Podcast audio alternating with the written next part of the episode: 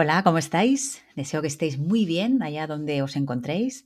Soy Esther Cañadas Cano y os doy la bienvenida desde Barcelona, España, a El Alma de las Palabras, el espacio de RSC Radio en el que cada semana hablamos de mística, de palabras y de literatura. En el programa de hoy vamos a hablar del agradecimiento, de agradecer, una emoción que es también una virtud de la que se habla mucho, además, porque es por todos conocido que tiene efectos muy positivos en todas las áreas de la persona, desde lo emocional, lo psicológico y hasta lo físico, porque nos ayuda a tener mejor salud. Pero nosotros nos vamos a fijar en su valor desde el punto de vista espiritual. Vamos a conocer qué dice la mística al respecto y cómo podemos ejercitar el agradecimiento, incluirlo en nuestro día a día. Y vamos a empezar como en cada programa, a conocer eh, el origen etimológico, a conocer el agradecimiento desde dentro y nos vamos a ir al diccionario para saber qué es agradecer. Ya en un inicio la palabra agradecer procede del latín y se forma con el prefijo a, que significa hacia. La raíz gratia, de aquí vienen las palabras gracia o gratitud, y el sufijo ecer, que indica acción. Así que agradecer es dirigirnos hacia la gracia.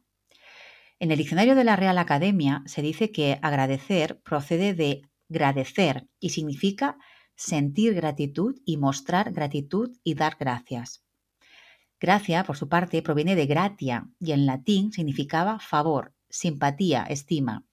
Y a su vez estaba relacionada esta palabra con el término gratus, querido y agradable, una palabra que el, latín toma de una raíz indoeuropea, guer, que significaba elogiar, dar la bienvenida, y que además está emparentada con el sánscrito, la lengua literaria clásica de la India, donde esta palabra significaba elogiar, anunciar. Y ahora ya metiéndonos un poco más en la parte más filosófica del agradecimiento, dice el teólogo Chabé Meloni que cuando agradecemos es porque hemos recibido algo que no era nuestro. Y es algo que recibimos sin que sea un derecho, es decir, recibimos sin esperarlo y sin que eso que recibimos sea nuestro o lo podamos exigir. Sin embargo, cuando agradecemos, eso que recibimos pasa a estar en nosotros y nosotros en eso. Y aquí se produce una transfiguración. Y para que algo así suceda, para que se produzca esta transfiguración, es porque hay una apertura en nosotros para recibir y para que eso que recibimos nos transforme profundamente. Eso además nos da libertad, porque no nos ata, no nos sentimos atados ni sujetos a nada, porque lo que nos es dado es un regalo, algo que no poseemos, y al no existir la posesión es cuando aparece la libertad. Porque agradecer es además todo lo contrario a exigir. Y en esa misma línea comprende el agradecimiento otro teólogo, Roman Guridi, quien dice, el agradecimiento es la puerta de entrada a la profundidad espiritual y al reconocimiento profundo de los demás. Nos cuesta agradecer, estamos más enfocados en el mérito, en aquello que se gana con el propio esfuerzo, lo que uno construye con el propio trabajo y dedicación. Pero cuando nos calmamos y reflexionamos, nos damos cuenta que todo lo importante de la vida, finalmente, es un regalo, un don, algo que recibimos. Y se está refiriendo a cosas como la salud, el trabajo, una pareja, todas aquellas personas que nos escuchan y que nos dan apoyo, y tantas otras cosas. Y luego añade, y la gratitud no es sinónimo de inmovilismo, de pasividad, tampoco de resignación, sino que es el reconocimiento profundo de que dependo y que son otros quienes en profundidad me dan vida. Agradecer es ser conscientes de que dependemos de otros y de que nos cuidamos entre todos. Por tanto, agradecer nace de la conciencia de que nos necesitamos mutuamente, también de que recibiendo reconocemos al otro, su valor, su dignidad. Y eso ya nos indica que estamos abiertos para recibir dones y también al otro, a las personas que nos regalan algo, porque eso que recibimos no es nuestro, sino que nos es dado sin obligación, desde la libertad. También que agradecer, sentir esa gratitud, no es propio de personas pasivas e inmóviles. Y todo esto nos saca del individualismo para llevarnos a la relación entre iguales, a la comunidad, que es la organización en la que se comparte y existe la solidaridad, el apoyo mutuo incondicional. La dependencia es saber que formo parte de un grupo y de que esas relaciones que se dan en este grupo me hacen más fuerte y menos vulnerable. Todo lo contrario a lo que me lleva al individualismo, que es cerrarme eh, en mí mismo y luchar contra todo desde la soledad. Así que agradecer es un cambio de conciencia en el que descubrimos que no tenemos nada y que lo que creemos tener o de todo aquello que disponemos es un regalo, es un don que llega desde la libertad, de la divinidad, pero también de las personas que nos rodean. Y eso ya nos cambia totalmente la percepción de las cosas. Porque si nada es nuestro, no podemos exigir, no es un derecho adquirido que reclamamos, sino que es reconocer que lo que está puede no estar, pero está. Y ahí se encuentra el agradecimiento, en saber que lo que recibimos es para nosotros sin que en realidad sea nuestro, nos es regalado. Y todo esto puede ser la salud, que un día se puede ir, o el trabajo, o, tantas otras cosas. De ahí la importancia de considerar todas las cosas buenas que nos rodean cada día la casa en la que vivimos, la cama en la que descansamos, el plato de comida que nos alimenta, el café que nos tomamos en un sitio hermoso, la charla con un amigo, etc. Darnos cuenta de la suerte que tenemos, porque además eso nos aleja de la frustración, porque ansiamos lo que no tenemos. La frustración nos llega cuando ansiamos lo que no tenemos. Y cuando lo conseguimos, vamos a por otra meta, es algo insaciable. En cambio, esto supone ver la realidad, eh, agradecer nuestra vida, no desde la carencia, sino desde, o sea, no verla desde lo que nos falta, sino desde la abundancia, porque ya estoy colmado de todo lo que necesito. Y luego también puede pasar que algo de lo que tenemos dejemos de tenerlo. El ejemplo de la salud, nos puede fallar la salud, por ejemplo, pero reconociendo todo lo demás, es decir, todos los otros recursos, todas las otras cosas que sí tenemos, nos vamos a sentir más fuertes, más animados, y eso va a repercutir en el resto de los ámbitos de nuestra vida. Sabemos que en cualquier momento algo puede fallar, y eso ya nos prepara para que si sucede no nos vengamos abajo. Nos predispone a disfrutar de lo que tenemos, a no aferrarnos innecesariamente y a conseguir nuestros objetivos no desde la ansiedad, sino desde la apertura del que siempre recibe, del que se muestra ante la vida con las manos abiertas, siempre dispuestas a recibir y agradecer por todo lo que la vida generosamente deposita sin pedir nada a cambio. Simplemente que seamos capaces de ver en eso la generosidad, el amor con nuestro agradecimiento, la posibilidad en vez de la negación. Y agradecer es reconocer desde una mirada amorosa todo lo que nos es dado a sabiendas de que podemos perderlo. Pero aceptar que es así nos hace más libres, porque no vivimos desde la limitación, desde la carencia que decíamos, ni desde el enfado, sino que tal y como nos llegó una vez, también puede volver.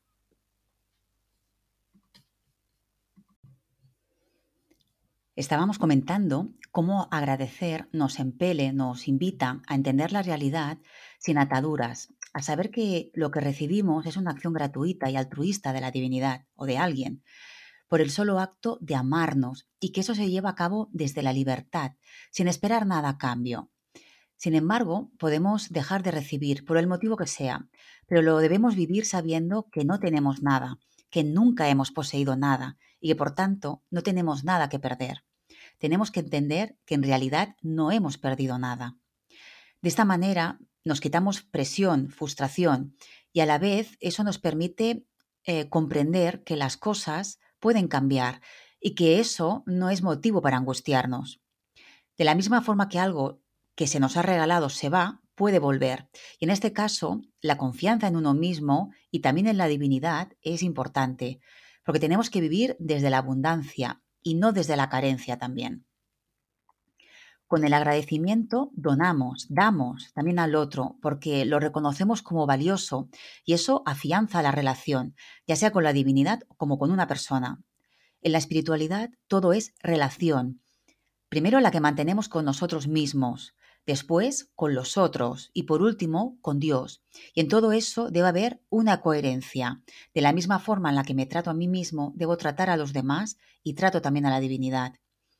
Y las relaciones, además, se fundamentan en la confianza. Y cuando recibimos sin esperar nada, lo valoramos todavía más, lo acogemos con mucho más cariño. Confiar nos hace seres abiertos, en los que caben más dones, más regalos. Si cada día somos conscientes de la cantidad de cosas bonitas que tenemos en nuestra vida, nos sentiremos mucho más satisfechos, más queridos y viviremos con más alegría.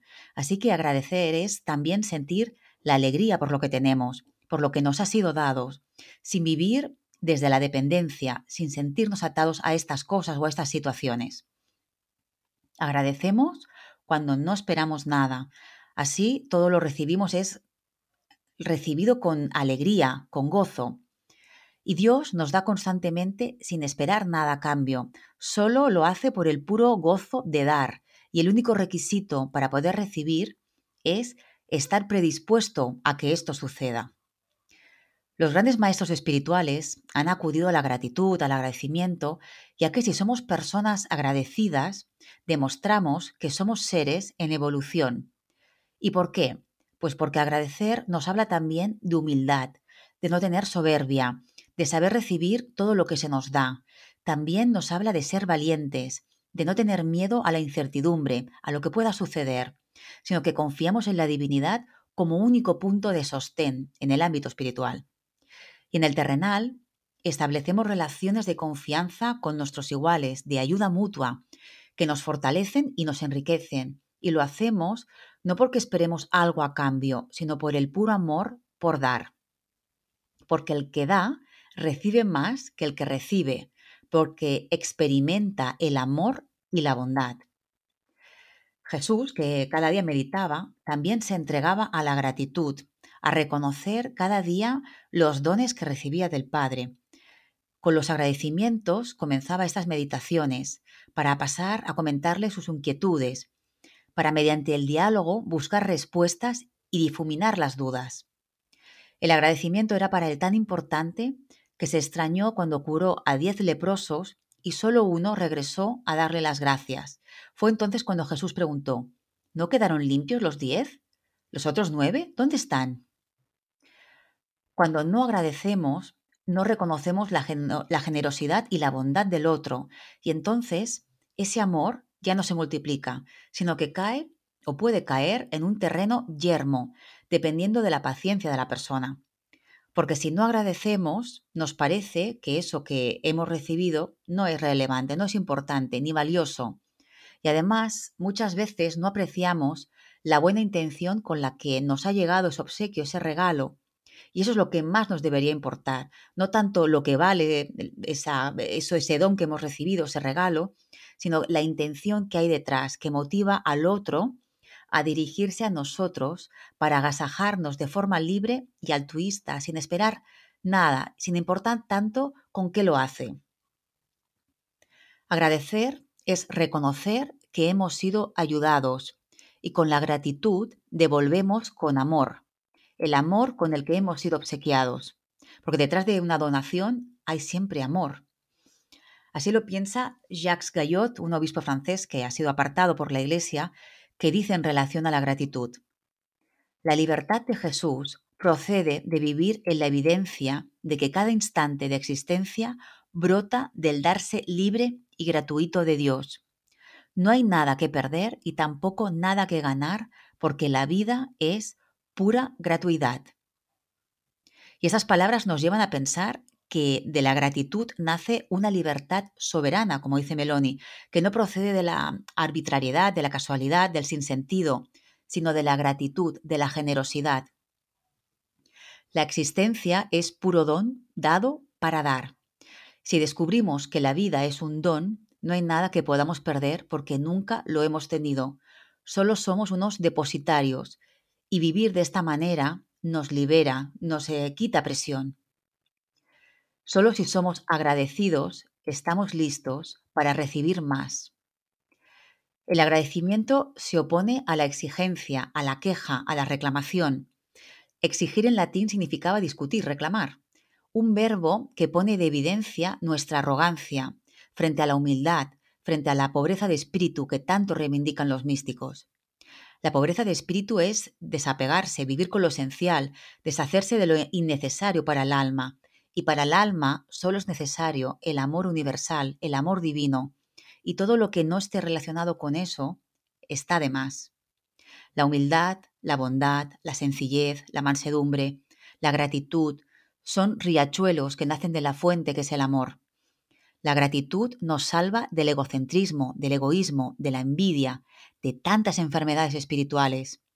Agradecer pone el foco en celebrar el milagro de estar vivos y eso nos aleja de las desilusiones por no lograr o no tener cosas o situaciones que otros tienen o que podemos ver en los otros. Agradecer es ser conscientes de todo lo que tenemos y celebrar lo sencillo como algo extraordinario, porque lo es, aunque lo demos siempre por sabido, por dado, sin prestarle importancia. Ser agradecido aumenta nuestra felicidad, la compasión, la alegría, la sabiduría. Ser personas agradecidas nos predispone para disfrutar de lo que tenemos en nuestra vida. También nos permite ser optimistas y relacionarnos de un modo abierto con los otros y también con la divinidad. Por eso, diferentes corrientes espirituales cuentan con la gratitud como uno de los valores fundamentales para poder crecer espiritualmente. Podemos comenzar haciéndonos servir de la gratitud como una práctica que nos ayuda a desviar nuestra atención de los problemas, de aquellas quejas egocéntricas y que nos permiten pasar a tener conciencia del milagro de estar simplemente vivo. Nos puede ayudar también a que no estemos deprimidos, con ansiedad, con desasosiego, irritables, y sí ser más conscientemente felices. El místico sufí Rumi decía, cuando tu mente quiera quejarse, haz lo opuesto, da gracias. Encuentra dentro de ti la manera de amar lo que más repelas. El pretender y practicar el agradecimiento es una manera también de buscar el amor de Dios. En el budismo, el agradecimiento también ocupa un lugar central. Se dice además que la gratitud está, se encuentra en aquellas personas que son íntegras, coherentes, que por tanto demuestran cierta evolución espiritual porque las diferentes áreas de su persona están bastante integradas, incorporadas funcionan en armonía, en coherencia. Dogen, un maestro budista japonés, decía, la práctica continua, día tras día, es la forma más adecuada de expresar gratitud. Esto significa que practicas continuamente, sin desperdiciar un solo día de tu vida, sin usarlo para tu propio bien. Según sus palabras, el agradecimiento debe formar parte de nuestra vida en nuestro día a día, cada instante, aprovechando cada momento, porque la vida es un don y como tal debemos agradecerla, aprovecharla al máximo sin despreciarla y como tal debe ser tratada. También nos habla de ser altruistas, de no aprovecharnos de lo que la vida nos da, porque en ese caso caeríamos en el egoísmo, en la codicia.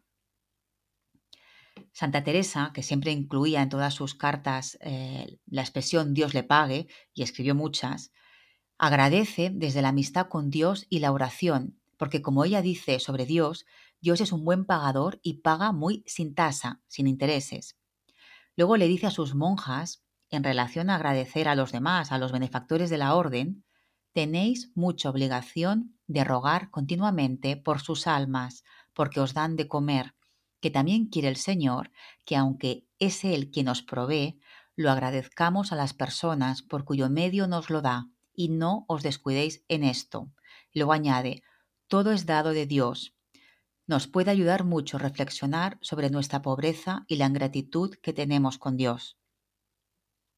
Ser agradecidos se opone a la exigencia, porque la exigencia nos ata, nos limita, en vez de expandirnos y liberarnos, que es lo que hace el agradecimiento. El teólogo Chávez Meloni lo explica así. Solo si cultivamos una actitud de apertura, la realidad puede llegar a nosotros de una forma fresca que haga que nuestra respuesta sea creativa y no repetitiva. ¿Cómo sabemos que vivimos en estado abierto? cuando hay gratitud y no juicio, queja o exigencia. No nos damos cuenta, pero estamos continuamente criticando, sospechando o exigiendo. Y esto es muy tóxico. Nos hace personas muy duras, incapaces de dejar que advenga lo que viene. La segunda es pasar de juzgar a bendecir y a venerar. Cada vez que juzgamos, condenamos a los demás y a la realidad, al reducirlos a nuestra medida. El modo de si estamos abiertos o cerrados es si brota de nosotros bendición o maldición. Cuando no juzgamos, tenemos la capacidad de bendecirlo todo, incluso lo que más nos molesta. Y esto último, la capacidad de bendecirlo todo, incluso lo que más nos molesta, nos permite dar una vuelta de tuerca sobre el agradecimiento, porque parece que agradecer es fácil, porque claro, agradecemos cuando recibimos, pero ¿qué sucede cuando dejamos de recibir o cuando nos falta algo? ¿Solo tenemos que agradecer al recibir o también cuando vivimos situaciones duras, cuando la vida nos golpea desde detrás?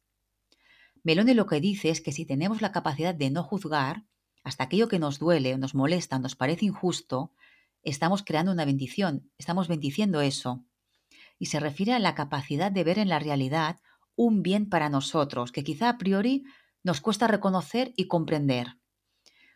Cuando por algún motivo dejamos de ser receptores de dones de la divinidad, no hay motivo para el enfado, para el juicio, porque entendemos que no es una obligación. Así lo ven las almas más evolucionadas, que saben que la senda del camino espiritual es estrecha y que en las dificultades están las enseñanzas necesarias para alcanzar la sabiduría.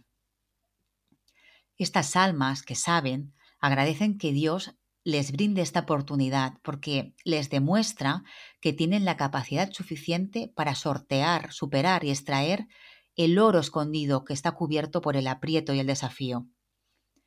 Y no es masoquismo, no se produce por un placer con el sufrimiento, ni por una falta de autoestima, no es una voluntad de autodestruirse, todo lo contrario, es una prueba de fortaleza, de resistencia, para encontrar en esas aristas el conocimiento que no se ve desde las llanuras.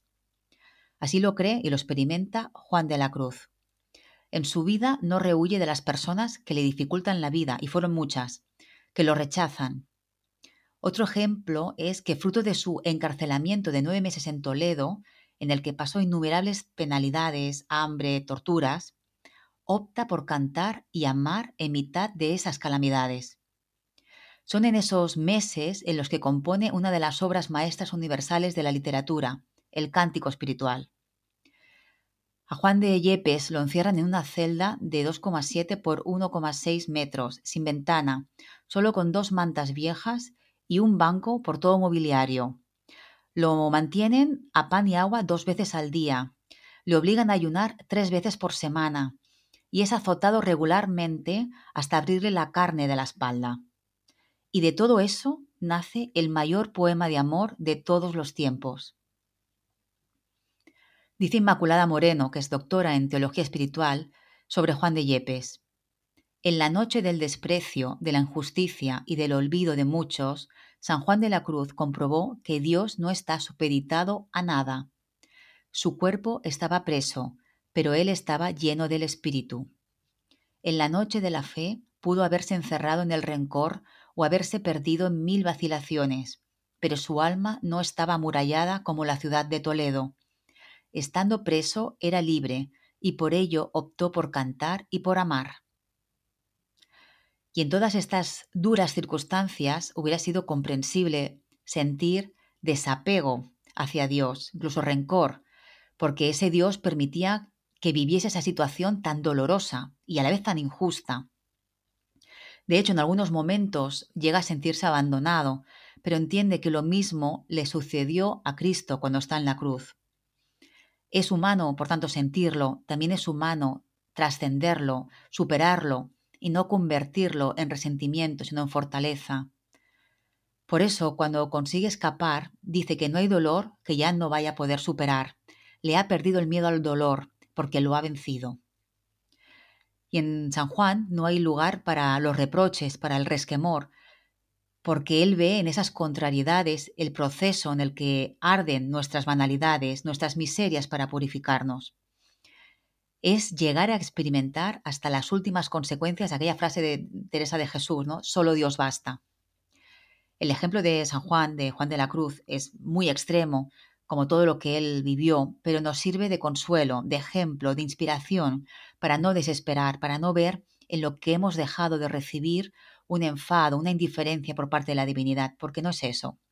Todo lo contrario, es una oportunidad para aprender a caminar, para mover las piernas por nosotros mismos, sin que nadie nos las mueva. Porque lo que nos está diciendo la divinidad es que podemos hacerlo, que podemos llegar mucho más lejos de lo que nosotros mismos creemos. Por eso la confianza es crucial y en estos casos agradecemos cuando confiamos en el misterio de la divinidad, cuando no entendemos qué sentido tiene una situación, pero confiamos y nos dejamos llevar por ese hilo sagrado que, nos une a los dos, a nosotros y a la divinidad. También es confiar en nosotros mismos, en que pase lo que pase, vamos a ser capaces de superar ese desafío. Y agradecer siempre, porque hay un sentido para todo. Pero si ese sentido lo supiéramos desde el inicio, lo que ocurriría es que no pondríamos en marcha la confianza. Si nos mostramos receptivos a todo lo que la vida nos da, si encontramos en todo, en lo bueno y en lo complicado, motivos para agradecer, significa que estamos haciendo bien nuestro camino. Esto es también lo que pensaba Gilbert Keith Chesterton, un filósofo y escritor británico, y él lo definía como la filosofía del asombro agradecido, es decir, que la vida gira en torno a la gratuidad de la creación, que recibimos a cambio de nada, que Dios nos da por el amor por dar, sin pedir nada a cambio. Y esta gratuidad debería generar en nosotros asombro y agradecimiento. Eso significaría que no damos por supuesto nada de lo que recibimos y demostraría que somos conscientes de lo mucho que estamos recibiendo. Este mundo proviene de la nada, podría no existir, pero existe. Y eso ya merece todo nuestro agradecimiento, la posibilidad de ser, de experimentar, de crecer desde este mundo. Todo eso ya vale un enorme gracias. El agradecimiento, como estamos viendo, debería formar parte de nuestra vida cada día, incluso en aquellos días en los que cantar o sentirnos alegres es mucho más complicado. Pero justamente en esos momentos conectar con el agradecimiento, con la alegría, cuando hay esa tormenta o ese día gris, es cuando es más necesario que nunca. Porque con ello lo que conseguimos es aliviar esa angustia, esa preocupación, porque conectamos con nuestra confianza, con la confianza y con la fuerza propia para levantarnos. El resentimiento lo que va a producir es anclarnos más en ese problema, nos va a impedir además movernos y podemos llegar a entrar en un círculo vicioso que va a dificultar todo muchísimo más. El agradecimiento se encuentra en aquellas personas que viven una vida plena y con mucha lucidez. Hay mucha sabiduría detrás del agradecimiento. El que sabe agradecer, pese a todo, es que el que sabe amar por encima de todo, como le pasa a Juan de la Cruz. Voy a leer las tres primeras estrofas de este precioso cántico espiritual de San Juan de la Cruz porque tiene mucho mérito lo que él hace, es extraordinario, ¿no? Ese sobreponerse al sufrimiento, pero es que tiene más mérito sabiendo que este poemario lo compuso de memoria mientras estaba encarcelado, porque no disponía de nada para poder escribirlo. En esta obra, en el Cántico Espiritual, traza lo que es eh, un camino espiritual, desde los inicios hasta la unión con Dios. Y en estos versos que voy a leer se refleja la búsqueda del amado que simboliza a Dios. Dice así, ¿A dónde te escondiste, amado, y me dejaste con gemido? Como el ciervo huiste, habiéndome herido. Salí tras ti clamando, y ya eras ido. Pastores, los que fuerdes allá por las majadas al otero, si por ventura vierdes aquel que yo más quiero, decidle que adolezco, peno y muero. Buscando mis amores, iré por esos montes y riberas, ni cogeré las flores, ni temeré las fieras, y pasaré los fuertes y fronteras. Esta parte del cántico hace referencia cuando siente que Dios, el amado, se ha ido. Y aquí tenemos varias lecturas. Por un lado, el libro trata de las tres etapas espirituales, la vía purgativa, la iluminativa y la unitiva. Estos versos se encuentran al inicio del, poema y tratan del comienzo de este camino, que es cuando el alma ha sido tocada por el amor del amado, de Dios, y se pone en marcha a buscarlo. Pero también podemos hacer otra lectura eh, en base a las extremas vivencias que Juan de la Cruz vive en la prisión, porque además él mismo reconoce que en un momento se sintió abandonado cuando ese penar eh, no, no alcanzaba el fin. Se siente abandonado y desprotegido, por eso le dice a dónde te escondiste. Sin embargo, esa duda dura poco y ya rápidamente se pone en marcha para ir a buscarlo, con esa determinación de no temer nada. Por eso dice, ni temeré las fieras y pasaré los fuertes y fronteras, que son las propias, los propios muros personales, las propias eh, limitaciones personales. Y eso es lo que le impulsa a caminar, a ejercer un movimiento interior en el que encuentra todo el consuelo, toda esa fuerza que le permite superarlo y acabar huyendo, literalmente acaba huyendo de la prisión. En mi novela mística Mi cuerpo es el desierto, también existe la comprensión del dolor y el agradecimiento porque permite una transformación extraordinaria a nivel espiritual. Y tras superar la protagonista todas esas noches oscuras del alma y ese sufrimiento corporal, le dice así la protagonista a su amado, a la divinidad. Durante este tiempo hemos germinado nuestro amor en un lenguaje inédito, solitario, y lleno de silencios. Hemos llenado esos espacios insonoros de luz, de vida, de esperanza. Gracias a ti mi caminar rezuma sentido y el dolor me ha liberado de ser esclava banal del sufrimiento. Tú y yo no tenemos género. No ves en mí a una mujer, ni yo en ti a un hombre. Después de este transitar, solo somos dos seres que se dan la mano, que se hablan a los ojos. Y lo que podemos extraer es que cada caminar es único, inédito, y que todo lo vivido y lo aprendido se ve al final del camino con todo el sentido, goza de un sentido final.